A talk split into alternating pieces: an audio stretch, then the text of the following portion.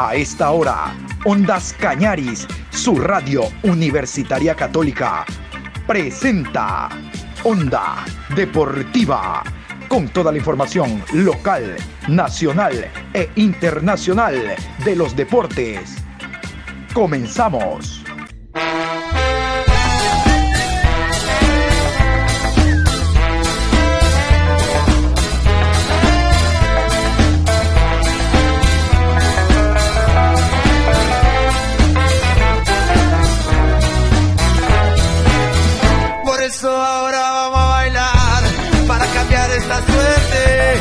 Sabemos gambetear para ausentar la muerte.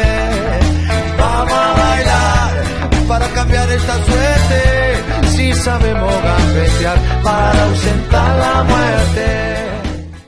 Hola, ¿qué tal? ¿Cómo les va? Buen día, con el gusto de siempre. Aquí estamos en la programación Onda Deportiva. Hoy 28 de julio, jueves 28, programa 1008 de Onda Deportiva. Con el gusto de siempre, aquí estamos les vamos a hablar de lo que será esta nueva fecha de la Liga Pro Betcris que se inicia el día de mañana con transmisión de Ondas Cañaris, partido Deportivo Cuenca ante Sociedad Deportiva Aucas. Habló el cachorro, habló Efren Mera, ya lo vamos a escuchar.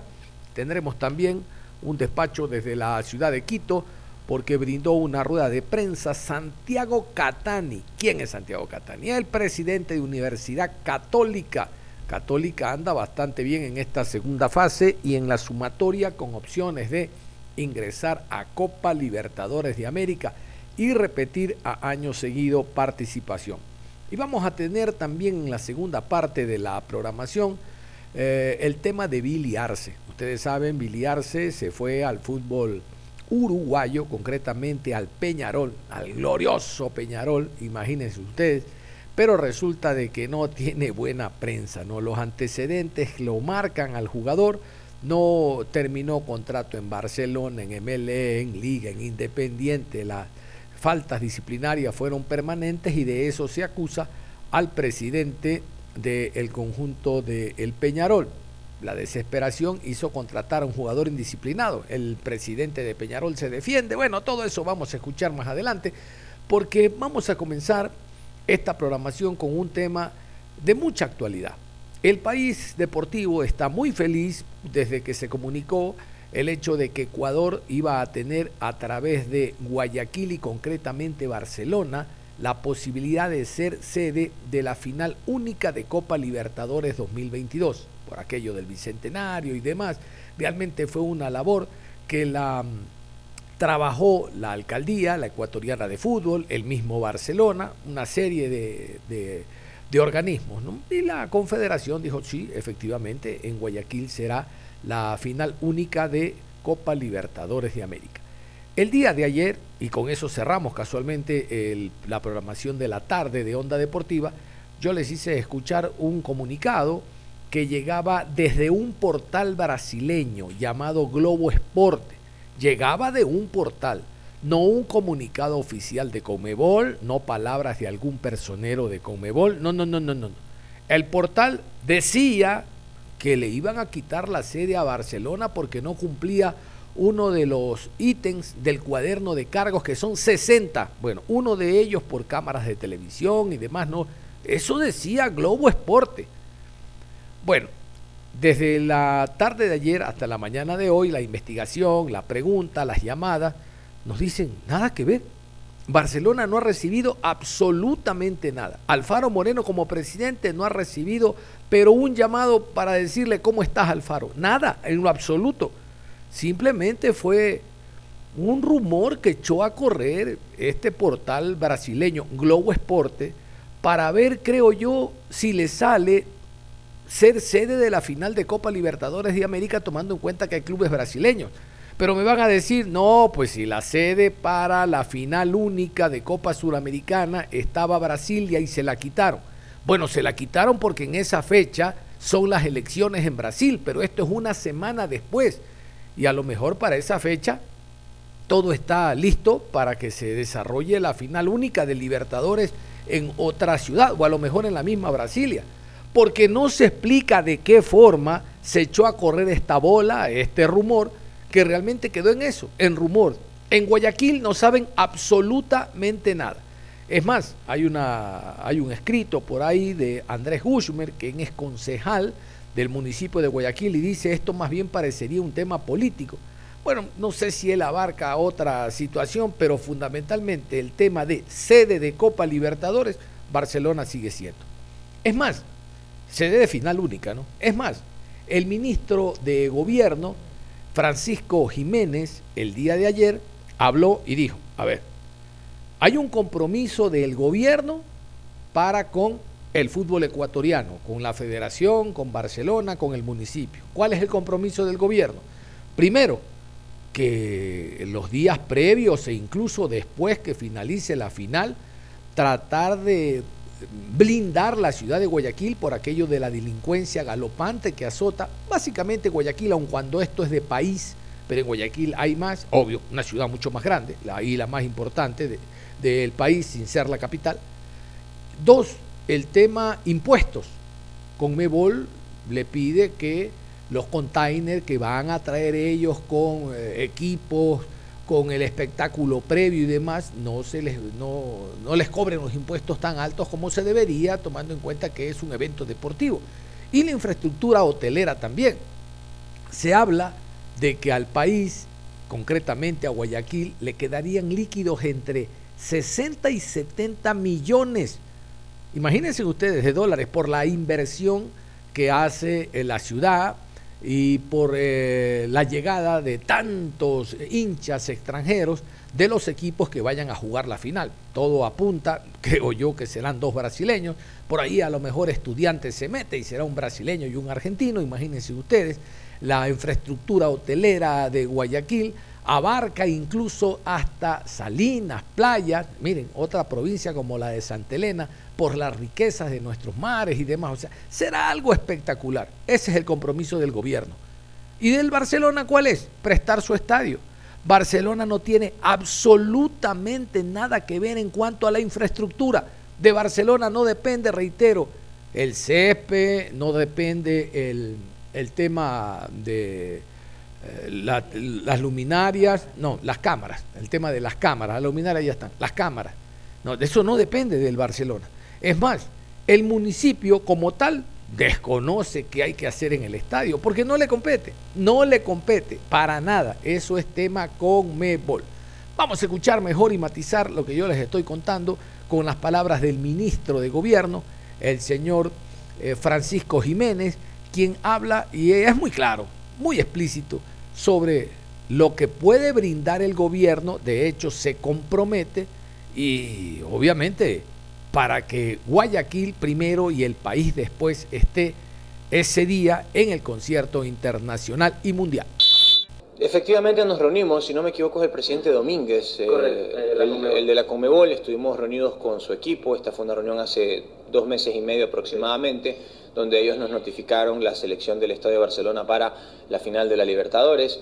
Es un proyecto que ya se viene trabajando, que entiendo la batuta la ha tomado ahí el municipio, pero nosotros como Estado y como Gobierno Central pues estamos dispuestos a ayudar con todas nuestras herramientas institucionales y recursos institucionales para que el asunto se lleve de la mejor manera posible. Sabemos que es un evento grande, Sabemos que no se trata un tema solamente del día del partido, porque tal como lo pudimos discutir ese día, empieza cuando se toma la definición, la logística, los hoteles, el montón de gente que llega a la ciudad y que también tiene expectativas de turismo. Ese día Guayaquil tiene que ser la ciudad más segura del mundo. Es así de sencillo. Entonces entendemos que allí tiene que haber un dispositivo de seguridad importante para que se reduzcan al mínimo las experiencias negativas que pudieran tener los turistas, así lo entendemos nosotros, sabemos que es un evento mayor eh, en el caso pues del fútbol y de Sudamérica, eh, consideramos que estamos a la altura del desafío, que tenemos que ir para adelante y por supuesto vamos a prestar nuestro contingente para que todo se lleve a cabo bien. ¿Qué podría cambiar el Guayaquil hemos visto con todo el tema de la violencia para esa fecha sabiendo que estaremos bajo la lupa del mundo? Bueno, hay que incrementar los controles, eh, hay que trabajar eh, codo a codo con el municipio de Guayaquil. El gobierno central está preocupado porque el asunto se lleve de la mejor manera posible. Yo creo que tiene que haber un monitoreo de las personas que entran al país, de las personas que salen, y el asunto no se termina cuando se acabe el partido. El asunto se termina cuando la última persona que viene acá con objeto de este evento deja el país. Así lo entendemos nosotros. Por lo tanto, se trata de una organización importante que involucra una coordinación interinstitucional muy importante también y vamos a ver y esperamos que esto sea verdaderamente una fiesta que se pueda disfrutar, que la ciudad, pues repito, eh, genere las condiciones para que se pueda aprovechar esta gran fiesta deportiva. Ahora sí, nos metemos al tema Liga Pro Betcris que se inicia el día de mañana con transmisión de Ondas Cañaris, partido Deportivo Cuenca ante Sociedad Deportiva Aucas. Vamos a ir primero con el tema árbitros. Estos son los árbitros, los horarios. Vean ustedes lo que pasó después del encuentro Barcelona 9 de octubre. 9 de octubre dijo, si no es por el VAR, lo de Rodi Zambrano hubiese sido un horror. Bueno, 9 de octubre pidió VAR y ahora ya no hay dos. Hay tres partidos con VAR. Barcelona, ante Independiente, lo pidió todo el año. Aucas, que no se queda atrás. Mañana en el Alejandro Serrano habrá VAR y el próximo día lunes, el encuentro de 9 de octubre, tendrá también la presencia de VAR. Vamos mejor a repasar los árbitros y horarios de esta fecha 4, segunda fase Liga Pro Betcris. Viernes 29 de julio, 19 horas, Ciudad de Cuenca, Estadio ASA, Banco del Austro. Club Deportivo Cuenca enfrenta a Sociedad Deportiva Aucas. Árbitro central, Jaime Sánchez. Asistente 1, David Bacasela. Asistente 2, Ricardo Valdivieso. Cuarto árbitro, Luis Troya. Asesor de árbitros, Alfredo Rodas. En el bar, Guillermo Guerrero. Asistente de bar, Diego Lara. Encargado de la calidad, Osvaldo Segura. Sábado 30 de julio, 15 horas, Ciudad de Manta, Estadio Jocay, Delfín Sporting Club versus Guayaquil City Fútbol Club. Árbitro central, Mario Romero. Asistente 1, Darío Morán. Asistente 2, Guido Cajamarca. Cuarto árbitro, Wellington Arauz. Asesor de árbitros, Vicente Giler. 17 horas con 30, Liga Deportiva Universitaria de Quito enfrenta a Técnico Universitario, Estadio Rodrigo Paz Delgado de la ciudad de Quito. Juez central, Augusto Aragón. Línea 1, Edison Vázquez. Línea 2, Flavio Nal. Cuarto árbitro, Leandro Angulo. Asesor de árbitros, Diego Granja. 20 horas, Ciudad de Quito, Estadio Banco Guayaquil. Independiente del Valle recibe a Barcelona Sporting Club. Juez central, Luis Quirós. Asistente 1, Cristian Lescano. Asistente 2, Denis Guerrero. Cuarto árbitro, Carlos Vallas. Asesor de árbitros, Juan Carlos Albarracín. En el bar, Roberto Sánchez. Asistente de bar, Gregorio Vera. Encargado de la calidad, Sandra Zambrano. Domingo 31 de julio 2022, 14 horas. Ciudad de Quito, Estadio Olímpico Atahualpa. Cumbayá Fútbol Club versus Muchurruna Sporting Club. Árbitro central, Anthony Díaz. Línea 1, Luis García. Línea 2, Wilson Arevalo. Cuarto árbitro, Jefferson Macías. Asesor de árbitros, Pedro Tenorio. 16 horas con 30 en la ciudad de, Ambato, Estadio Indoamérica Bellavista, Club Deportivo Macará versus Universidad Católica. Juez central Guillermo Guerrero, línea 1 Juan Cruz, línea 2 Juan Carlos Tualombo, cuarto árbitro Eric Ruiz, asesor de árbitros Betty Tobar. 19 horas Emelec versus Gualaceo. Estadio Reales Tamarindos de la ciudad de Viejo. Árbitro central Gabriel González. Línea 1 Luis González. Línea 2 Alejandro Lupera. Cuarto árbitro Cristian Arizaga. Asesor de árbitros Iván Jordán. Cierra la jornada el día lunes 1 de agosto, 19 horas, Ciudad de Milagro, Estadio Los Chirijos, 9 de octubre versus Orense Sporting Club.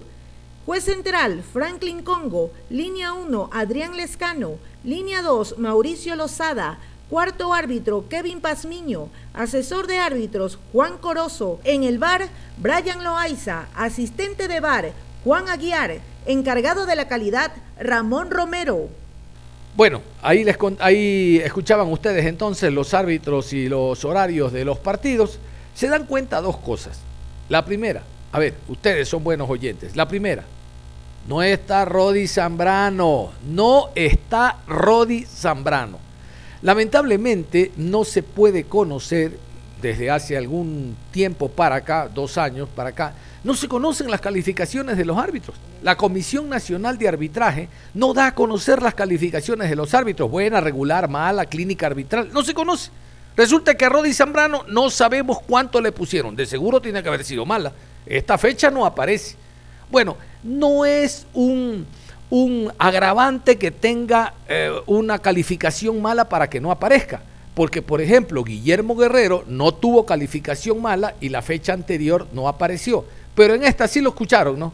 Está presente en el partido Cuenca-Aucas y también en el partido del día domingo. Ahí está como central.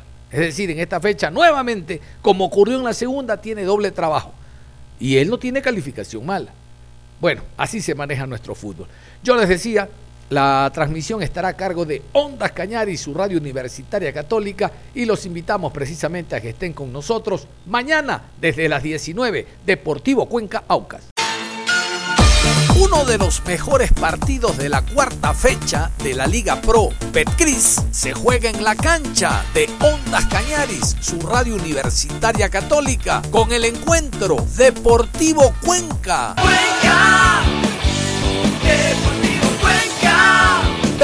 versus Sociedad Deportiva Aucas. Marido mantenedor, Aucas papá, papá.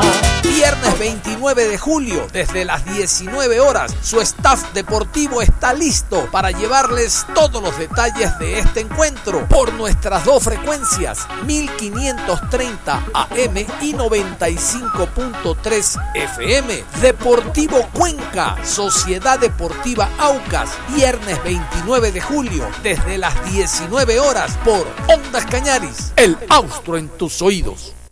La motivación está a través de escuchar al técnico, a los jugadores, digo la motivación para que el público cuencano y del austro asista al estadio y nosotros obviamente la prensa está ahí para consultar, para preguntar, para motivar, para que el oyente vaya y asista y apoye al Deportivo Cuenca, al equipo local. ¿Por qué no pensar en una victoria? Yo no pienso en un empate, pienso en una victoria porque el Deportivo Cuenca está jugando muy bien, se mantiene invicto, tiene cinco puntos y sabe que ganando este partido con ocho se mantendría en una posición expectante. Reitero, lo importante es meterse en un torneo internacional para salvar económicamente el año. Vamos a escuchar a un hombre con mucha experiencia, Efren Mera. A este le dicen el cachorro. Es un hombre que la tiene muy clara, es el que maneja los tiempos en el medio campo. Bueno, vamos a escucharlo a Mera hablando de la preparación de la semana, de cómo ve el rival y del partido que tiene ante Aucas, cómo lo analiza. Escuchemos. Buenos días con todos, gracias por estar presentes en esta rueda de prensa con la presencia de Efren Mera, jugador del Club Deportivo Cuenca. Vamos a dar inicio a la mismo. Eh, contarle, Efren, y preguntarle cómo se ha sentido usted, eh, si no ha tenido ningún problema, ninguna molestia de su lesión, y si el lugar donde le está haciendo practicar y jugar el técnico es el donde usted se siente bien. Gracias, Efren, por su respuesta. ¿Cómo le va? Buen día, estimado. Un abrazo para todos. Eh, gracias a Dios, la lesión eh, sin ningún problema. Estamos, eh, gracias a Dios, entrenando normalmente. Bueno, pues eh, los partidos también nos vamos sintiendo cada vez mejor. Y sí, con respecto a, lo, a lo que me pregunta en la posición en la que estoy, sí, me siento muy cómodo. la verdad, trabajamos siempre previo a los partidos, lo planificamos y lo, y lo manejamos de gran forma, así que no hay ningún inconveniente. Eh, he tenido la posibilidad en otros equipos de, de, jugar en la posición en la que estoy actuando, incluso un poco más retrasado o este, con, con distintas consignas eh, en base a la planificación y, y, sí, estoy muy cómodo acá, gracias a Dios, sin ningún inconveniente. Valga la redundancia. ¿no? Claro, Efren, eh, ¿qué piensa de Aucas? Aucas que viene eh, goleando en Liga Pro y que ayer ganó también en la Copa Ecuador al equipo del MLG. Un rival duro, eh, un rival complicado. Eh, pudimos ver ayer el compromiso es un equipo muy compacto, más allá de las, de, del plantel amplio que tiene, pero nosotros 100% nos vamos a mentalizar en cómo hacerle daño, en cómo contrarrestarlos. Eh, obviamente somos locales y, y vamos a, querer ganar ese compromiso como en todas las canchas y esperemos eh, planificar bien esta semana como lo, hemos, como lo estamos haciendo y llegar y plasmar lo que, lo que se practica y lo que se, eh, lo que se, lo que se hace durante la semana el día viernes. ¿no? Esperemos hacer un gran trabajo, Dios permita. El partido de este día viernes, un matiz especial, dado lo que viene haciendo el equipo de Aucas. Al momento, 10 partidos no conoce la derrota. Usted pudo ver ayer lo que hice en Guayaquil. Esto ayuda, el cansancio que llegará a Aucas, ayuda al Deportivo Cuenca para enfrentar este compromiso, Efraín. ¿Cómo le va, Marcelo? Eh, gusto saludarlo. Eh, la verdad, eh, no nos basamos mucho en el cansancio del rival o en el trajín que venga pasando o en la racha que viene, o sea, que viene consiguiendo. ¿Por qué? Porque, porque necesitamos nosotros eh, enfocarnos 100% en lo que hacemos. Obviamente sí, tomar precauciones, tratar de, de, de ver los pros y los contras, pero eh, más que todo focalizarnos en el funcionamiento de Deportivo Cuenca, en los jugadores que, que Dios permita podamos estar. Eh, realmente creo yo que en ese, en ese sentido venimos haciendo un trabajo mancomunado importante y, y, y, anhelamos conseguir un triunfo, Dios permite, el día viernes. Efraín, en el tema de la práctica de ayer, le pudimos ver haciendo un trabajo mixto en el medio sector junto a Rodrigo Melo. Luego fue cambiado al equipo B. Esto quiere decir que hará una función mixta en el partido frente a UCAS. Bueno, eso lo sabrá Gabriel, este, decírselo.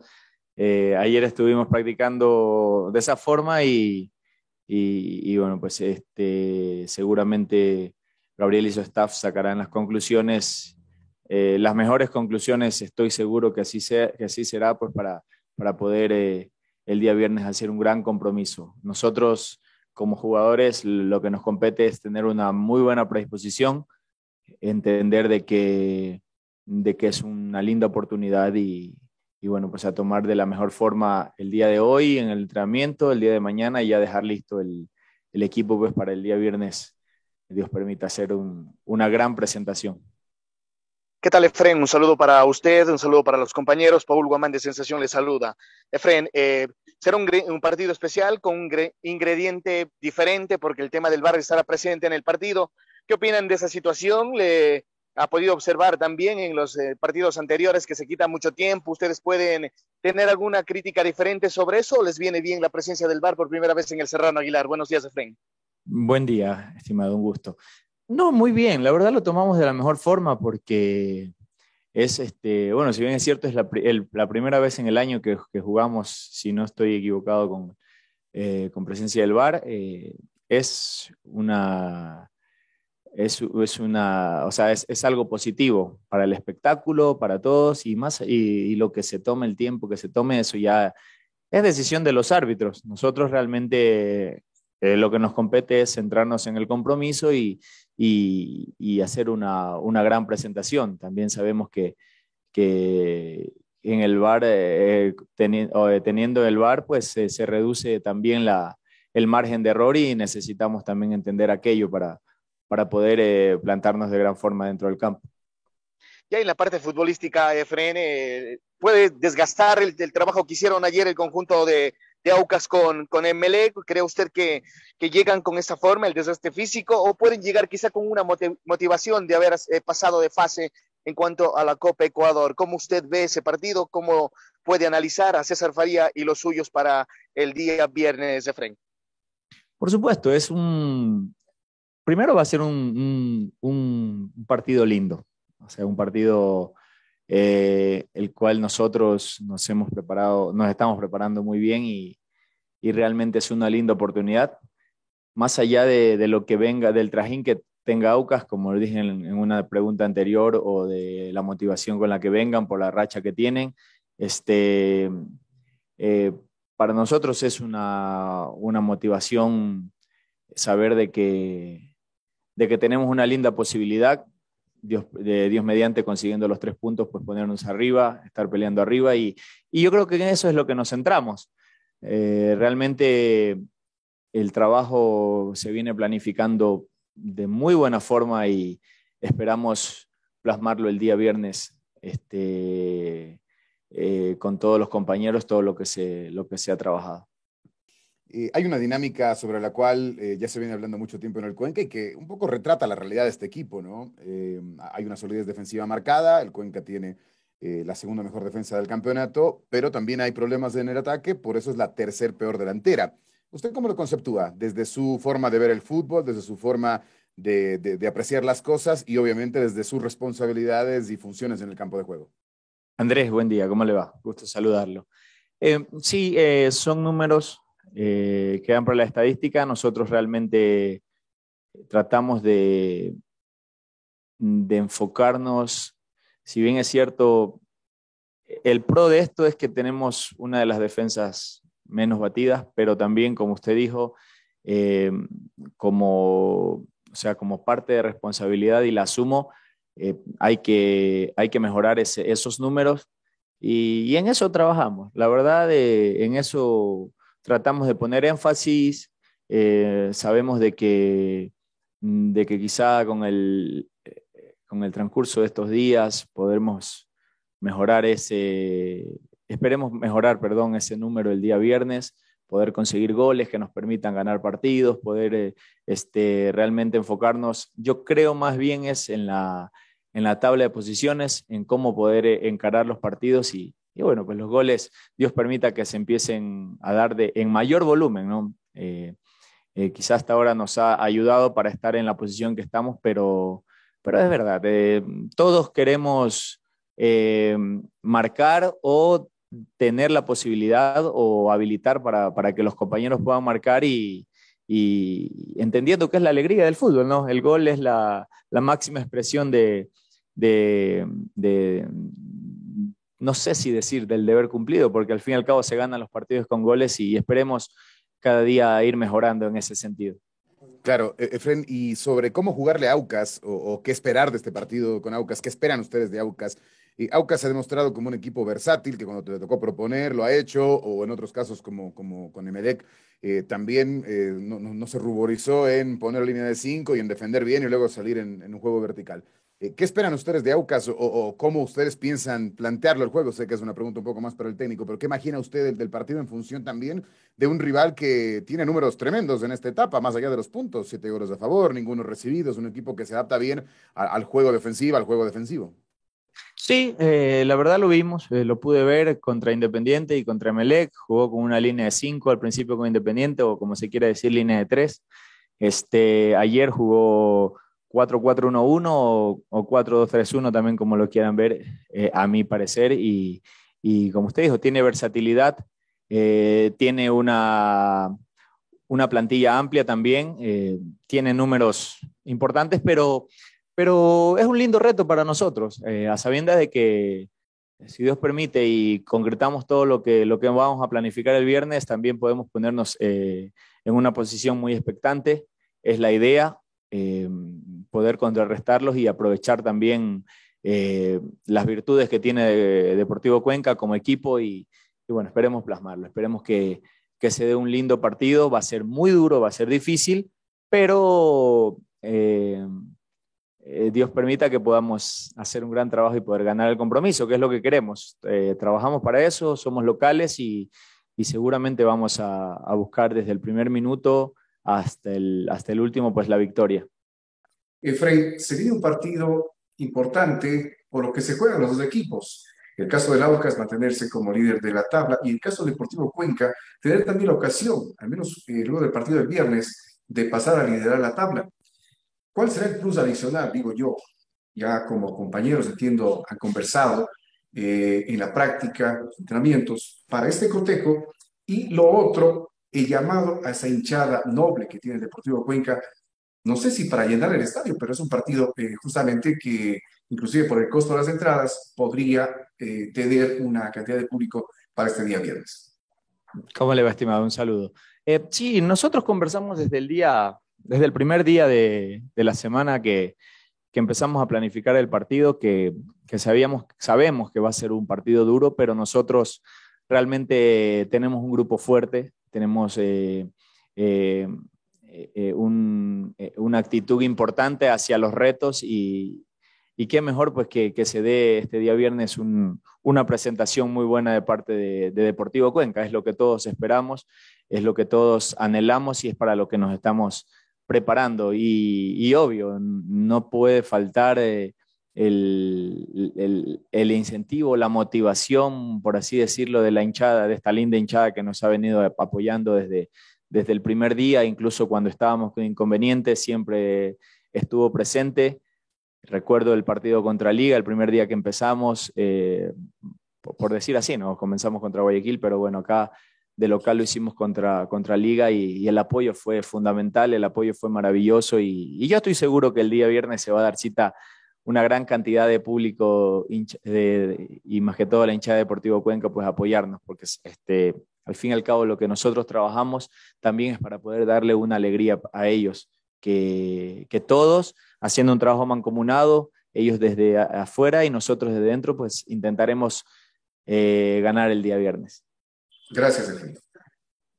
Eh, se han conseguido resultados importantes en esta segunda etapa, la victoria ante el City, el empate ante Liga y el Gualaceo. La pregunta es sobre Aucas. Existe este, siempre va a haber respeto a los, al, al siguiente rival, pero ¿cómo se maneja esto en consecuencia de los últimos resultados también importantes de Aucas? Diez partidos invictos desde que llegó el técnico Farías. Buenos días. Buen día, estimado. Sí, eh, obviamente las precauciones se dan, hay que tomarlas, no solo contra Aucas, sino contra todos los rivales.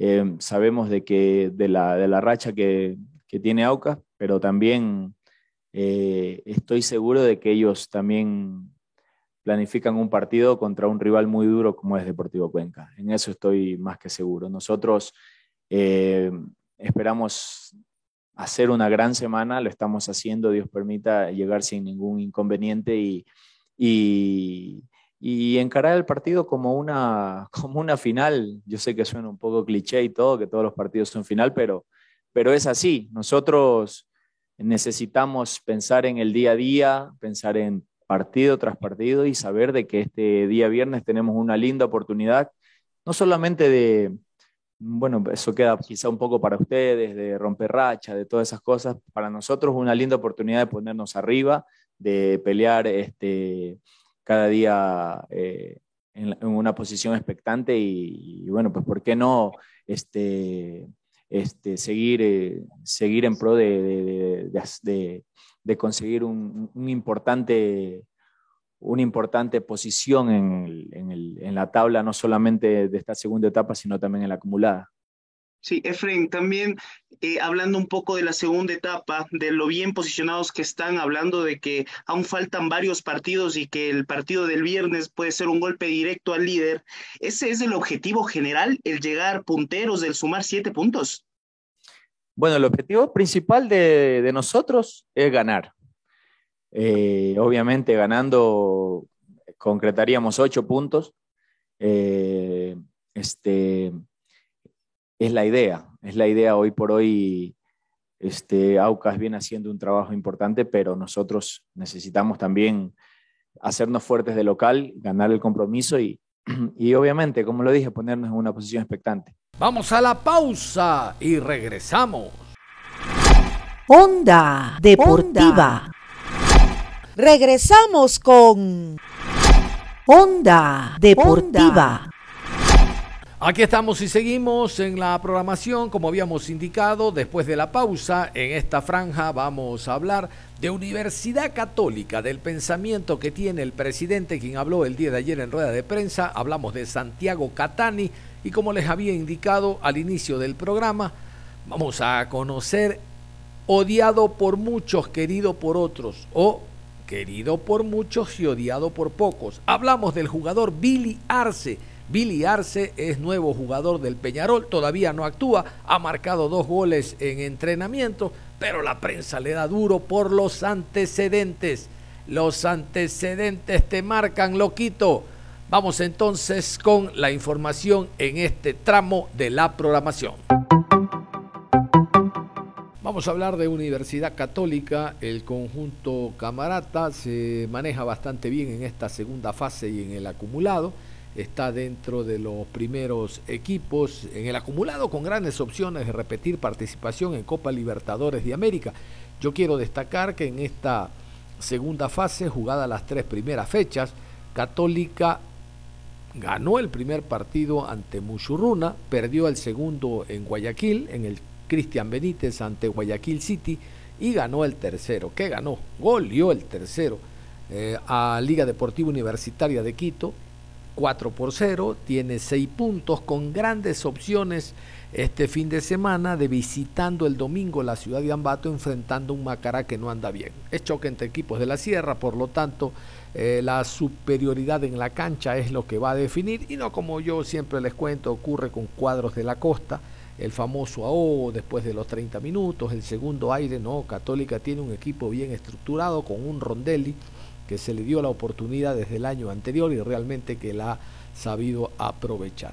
Vamos a escuchar al eh, presidente de Universidad Católica en rueda de prensa, Santiago Catani. Abordó algunos temas y el primero evidente, el momento actual de su equipo, reitero, satisfacción en el directivo, no solo por lo que hace el director técnico, sino por la contratación básicamente de algunos jugadores que vienen respondiendo y de qué manera. Santiago Catani, hablando del momento actual de la Católica.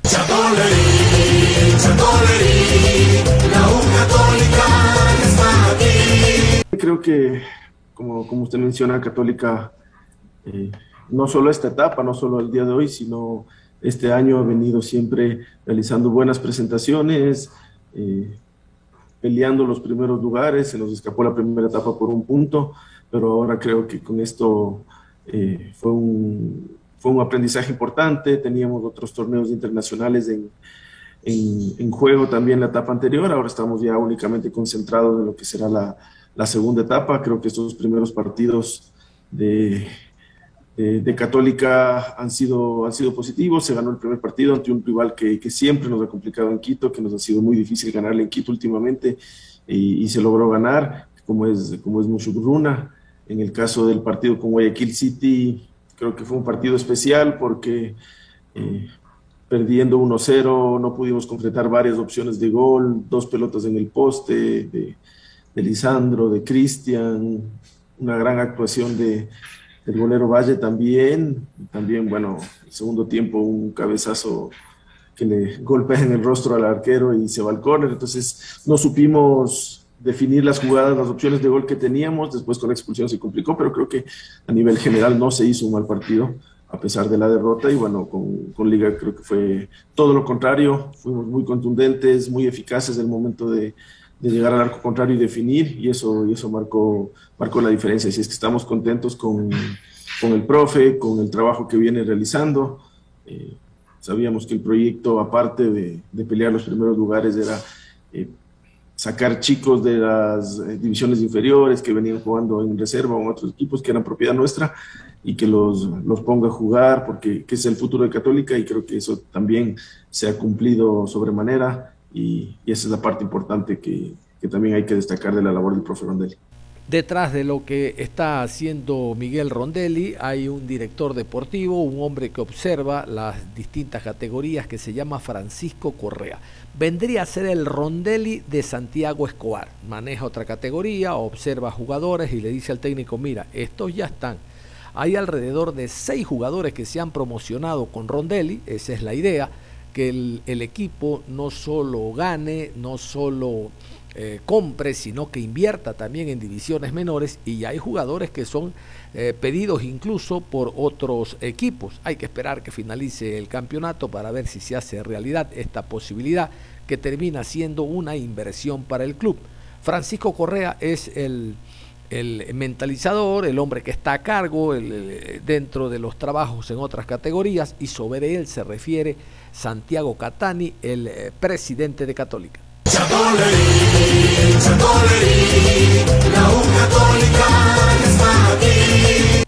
Creo que la labor de, Francisco ha sido muy buena eh, y no solo podemos evaluar por los resultados actuales del primer equipo, yo creo que hay que ser un poco más extensos en el análisis eh, de ese tipo y, y también valorar lo que se viene haciendo con el equipo femenino, con las divisiones inferiores, ahora con un equipo filial que tenemos que está jugando en Imbabura. Entonces, toda esa labor que, que, ha realizado Francisco en la parte deportiva, en todas las categorías, creo que sin duda es, es sobresaliente y ha sido de, de, gran ayuda y aporte fundamental para, para los resultados que, que tenemos ahora. Hablando del primer equipo, creo que tenemos un equipo más compacto, con varias variantes.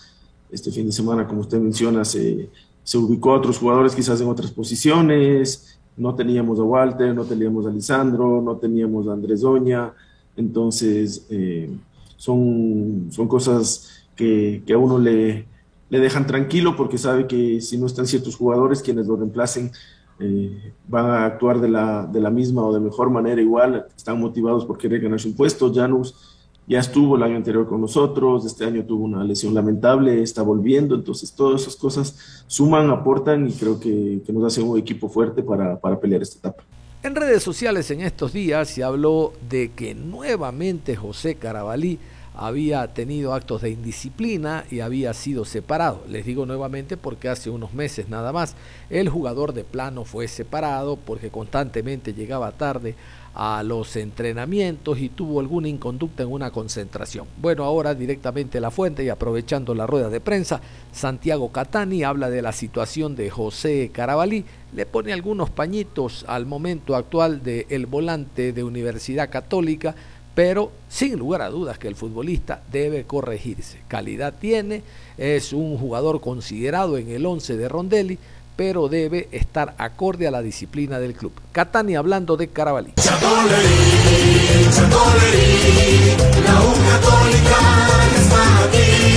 No, con, con, José no hay, no hay nada oculto, nada eh, fuera de, de, los temas normales futbolísticos. José es un jugador muy importante para, para Católica.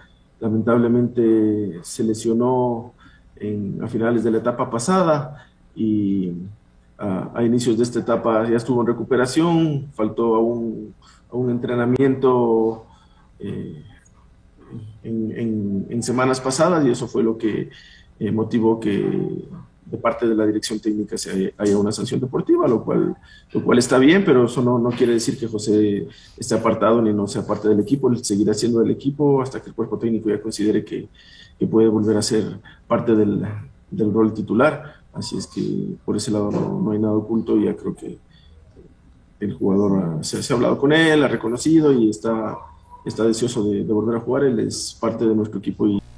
Cuando hablaba de buenos jugadores y de la inversión que se ha hecho, hablamos de Ismael Díaz. El año anterior había destacado solo el equipo de 9 de octubre contratando jugadores panameños. Bueno, este año Católica hizo lo propio, trajo a Ismael Díaz y realmente que le ha dado muy buenos réditos el panameño a nivel de torneos internacionales y en el campeonato local.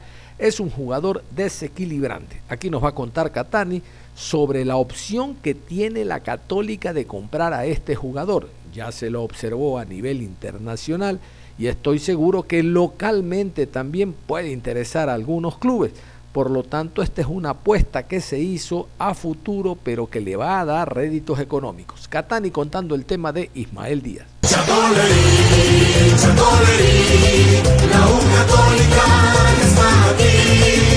opción de compra la tenemos con Ismael, es hasta, hasta el 31 de diciembre podemos ejercerla. Seguramente yo creo que, que vamos a ejercer esa opción. Ismael es un jugador importante, una inversión importante si bien es cierto, como usted menciona, no, no empezó esta etapa jugando, fue por un tema, él, él viene de una lesión pasada de, de, rodilla importante cuando jugaba en Europa.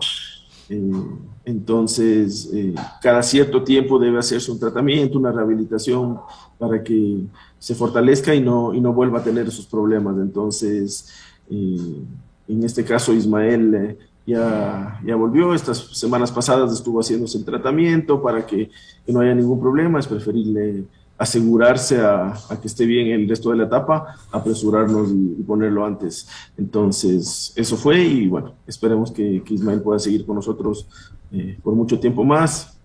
Hubo ciertos rumores de intereses de equipos por, por Ismael, pero la verdad Católica formalmente no nos llegó ninguna oferta. Este lunes se vienen las elecciones en Liga Pro. El presidente actual, Miguel Ángel Or, parecería, parecería que va a ser renovado en sus funciones porque tiene una mayoría y es evidente también que Catani debe de pronunciarse en torno a este tema, si ya hay o no la aprobación por parte del directorio para eh, votar por Miguel Ángel Or para que continúe. Realmente no ha hecho un mal año con las altas y bajas, pandemia, en su momento se le debía a los clubes, pero todos están al día, contentos y felices, comieron perdices. Feliz están los clubes porque están al día, Liga Pro les está cumpliendo y hay una cabeza que se llama Miguel Ángel Or. Sobre el apoyo o no al presidente actual de Liga Pro habla Santiago Catani, presidente de Católica.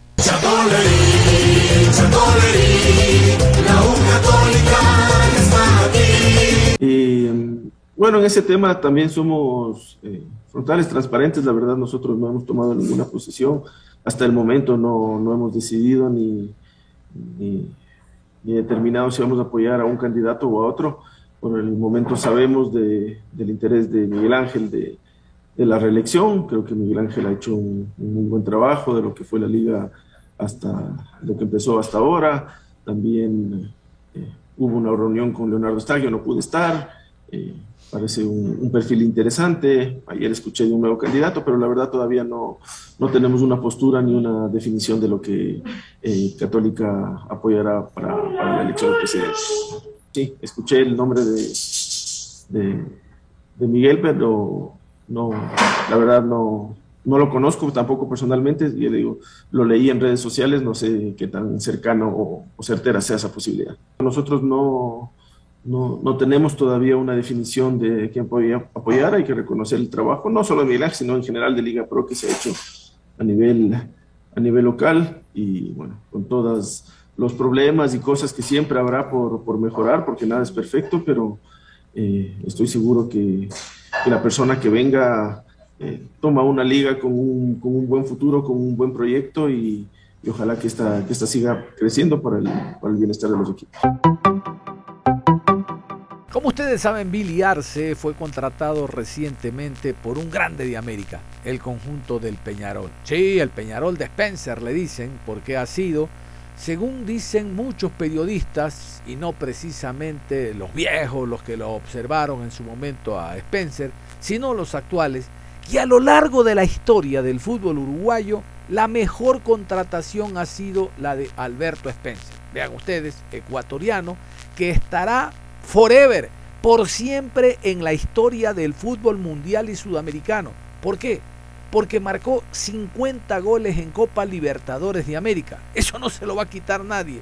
Porque actualmente cuando un jugador medio está saliendo es que no cumple ni el año. Rápido. El tema es económico. A Europa. El tema es venderlo. Si es en América, Brasil, Argentina. El tema es sacar algún rédito de ese joven como dicen en Uruguay, de ese botija y llevárselo a otro lugar. Lo de Spencer fue sensacional. Ojo, y hablo a nivel de América. A nivel de América está surgiendo un futbolista y afuera.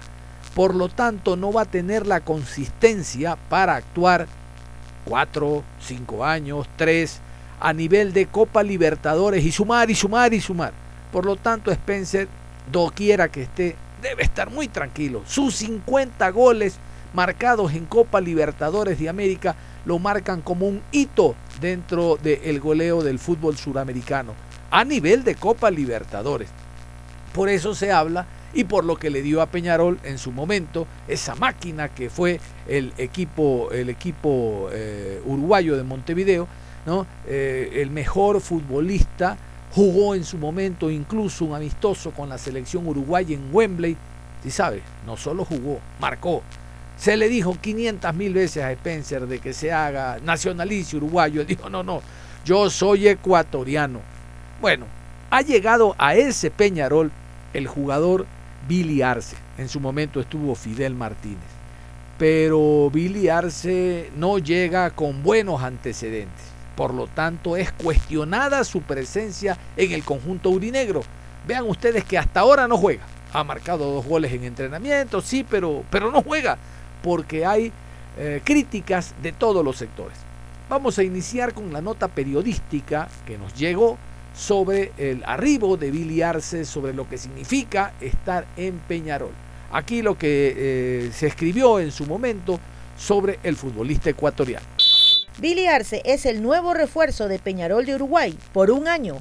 El extremo esmeraldeño llegó desde Independiente del Valle en condición de libre y arribó a Montevideo el último ecuatoriano en vestir la camiseta de Peñarol fue Fidel Martínez en 2018. Billy Arce tiene su tercera experiencia internacional tras jugar en el Brighton de Inglaterra y en Extremadura de España. Ignacio Ruglio, presidente de Peñarol, aseguró en una entrevista que el club se quedará con una parte importante del pase del jugador en caso de concretar una futura venta. El dirigente agregó que es un futbolista con asistencia y gol y que tiene muy buenas referencias de Arce. Es un jugador muy recomendado por mucha gente, remarcó Ruglio. Bueno, eso dice la nota y eso dice el presidente, porque es evidente él tiene que estar de lado a la inversión que se ha hecho. Siempre decimos que sea inversión y no gasto. Escuchaban ustedes el nombre de Ignacio Ruglio. Vamos a continuación a eh, eh, reproducir esta nota que le ha hecho a la prensa uruguaya al presidente de Peñarol, hablando básicamente de la llegada de Billy Arce y de lo que significa la presencia del ecuatoriano en el conjunto aurinegro. Contame de Billy Arce, cómo, cómo es el scouting que hicieron, cuáles fueron las, las referencias que tuvieron para traerlo a Peñarol. Bueno, es decir, desde que inició ha sido un jugador de, con con, características de desnivelante, es decir, su, su juego para quienes los han visto y todo, el uno contra uno, la, eh, lo que desborda, la llegada al gol y demás, es jugar con unas características poco comunes. Después, eh, con su juventud y alguna indisciplina y alguna cosa más que tienen que ver más con, con, con cosas menores, no, no, no graves, eh, bueno, le, le costó madurar y perdió de hecho hasta un hasta una venta a, Inglaterra que tuvo en la que no la pudo coronar de la mejor forma posible.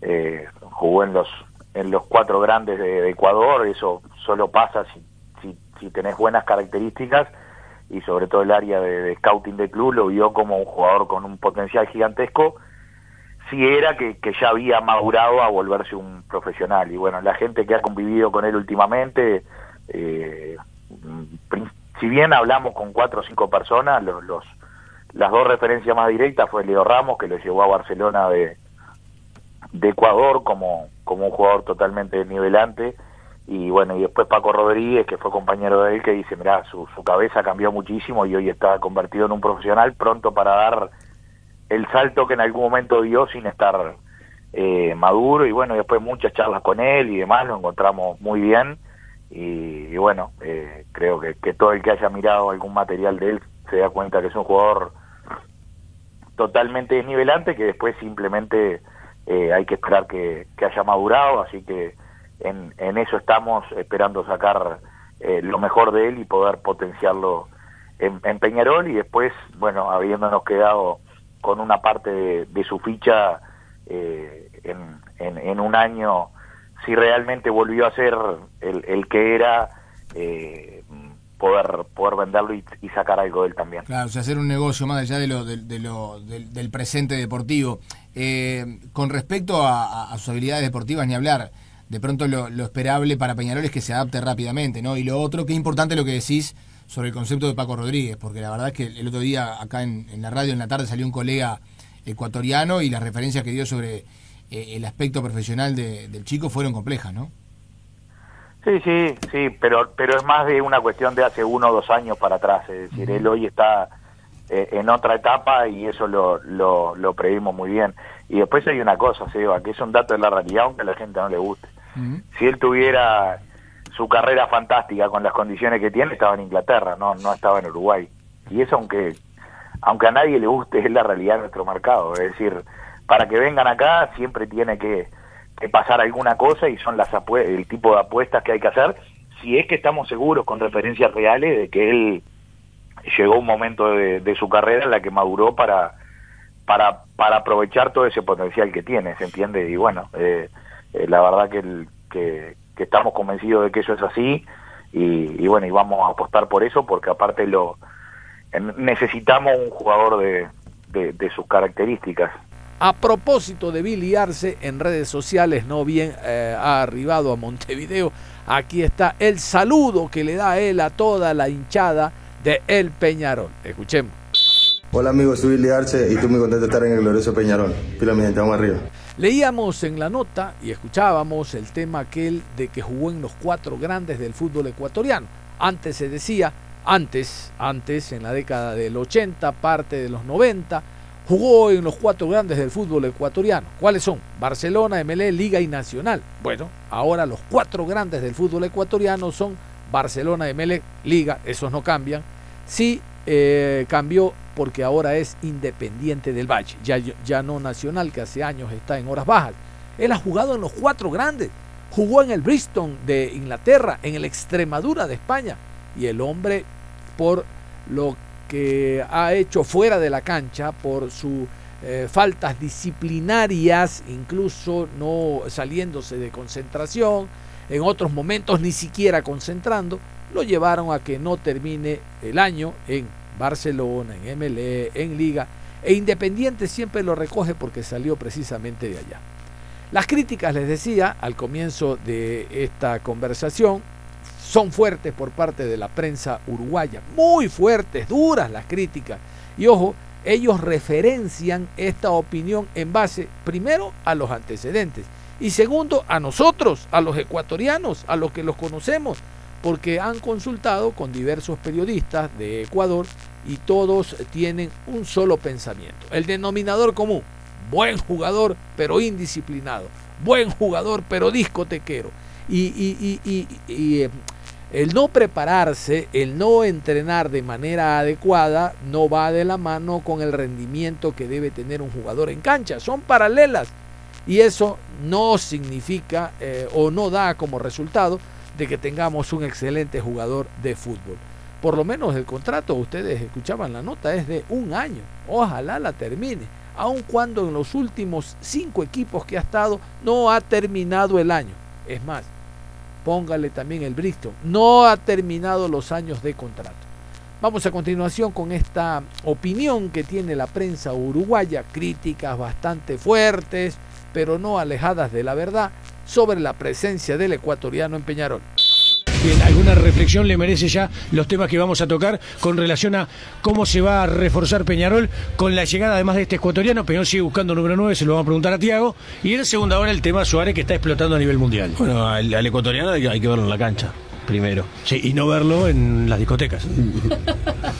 Bueno, sería lo aconsejable. Sería lo, sería lo mejor. Sería lo mejor. Este... Hay una expresión, hay un tema que dice: Mi pasado me condena. Yo digo, toda persona merece una segunda oportunidad. ¿Está claro? Ahora, hablo con amigos ecuatorianos, he escuchado a algunos este, colegas ecuatorianos hablar públicamente en otros medios y he tenido dos charlas ayer con amigos ecuatorianos que me dicen, lo que tiene de buen jugador eh, lo resta fuera de las canchas. Entonces, en salidor, exactamente. Entonces, me dicen, ha crecido, ya está en una edad diferente a la que tenía hace unos años, todo fenómeno ha pasado por los cuatro equipos más importantes del fútbol ecuatoriano y le han rescindido el contrato. ¿Por qué? Por lo que pasa fuera de la cancha. Entonces, yo lo que digo es, reitero, toda persona merece, salvo que hayas hecho una cosa que no tenga solución y no tenga vuelta, merece una segunda oportunidad, me parece perfecto. Pero también muestra el grado de desesperación que tiene Peñarol en contratar un chico que en la cancha es muy bueno, porque también me dijeron que es muy bueno en la cancha, por sus características de juego, pero que tiene la particularidad, la particularidad a la que hacemos referencia fuera del campo de juego. Entonces, ¿cuál es el mensaje que vos le, le, brindás al plantel? Digamos que hay toda una situación vinculada en los últimos tiempos a Peñarol, sin entrar en detalle, sin decir quién tiene responsabilidad o no, que fue bastante complicada de manejar, que han sido hechos de pública notoriedad. Entonces, sumarle una situación, un futbolista que tiene muy buenas eh, condiciones en el campo de juego, pero que tiene una situación, o por lo menos en su carrera marca que ha tenido en más de una ocasión situaciones complicadas, fuera del campo de juego y la verdad no parece la mejor receta. Porque cuando, cuando vos contratás a un jugador, no contratás a dos piernas, contratás a dos piernas, contratás un corazón y contratás un cerebrito. Bueno, A pero si desde Peñarola vos Como te diría dice- mi amigo el Toto, ah, esto también es un tema de Sí, cabecita. pero si desde Peñarola, Obviamente. si de Peñarola vos te dice, como me dijeron a mí, que el tema ya estaba superado. El tema Que- está superado. Bien, bien, bien, bien. Si está superado, bárbaro. Atenti noticia, el tema de los boliches está superado. Bien, bienvenido sea. Por lo menos desde Peñarol fue lo que me dijeron. Está bien, perfecto. Yo lo que digo es, ¿sabés lo que muestra esto? El grado de desesperación que tiene hoy Peñarol en contratar. Porque seguramente lo que fue a contratar a Peñarol como nuevo delantero se les cayó, como ya sabemos todos. Entonces si está atrás de otro 9 y si está atrás, bueno, de este jugador que termina llegando eh, seguramente en las próximas horas. Ahora, llega con este antecedente que no niega nadie. En Ecuador no te lo niega nadie. Te dice, buen jugador, pero tal cosa. Buen jugador, pero tal otra. Buen jugador, pero pasó por los cuatro equipos más importantes del fútbol ecuatoriano y en más de una vez le rescindieron el contrato por lo extrafutbolístico. Entonces, ¿cómo no lo vas a tomar en cuenta? No, me imagino que en el contrato capaz que hay algún tipo de cláusula. Ah, bueno, eso puede ser. Eso puede ser. Eso puede ser. Digo, porque de, alguna manera todas las uno se tiene que cubrir. Está bien, de todas maneras, no te cambia la sensación, capaz que me equivoco y termino siendo injusto, de desesperación de ahí para contratar un jugador con esta característica. Pero no por lo que pasa en el campo de juego, que está seguramente bien contratado, sino por todo el contexto. A todo esto yo me quedo con aquello de no se contrata dos piernas, se contrata dos piernas, un corazón y un cerebro. Un cerebro, que es lo que algunos futbolistas no tienen. Cerramos la información deportiva a esta hora de la mañana, invitándolos a que continúen en sintonía de Ondas Cañares. Si sabemos para ahuyentar la muerte.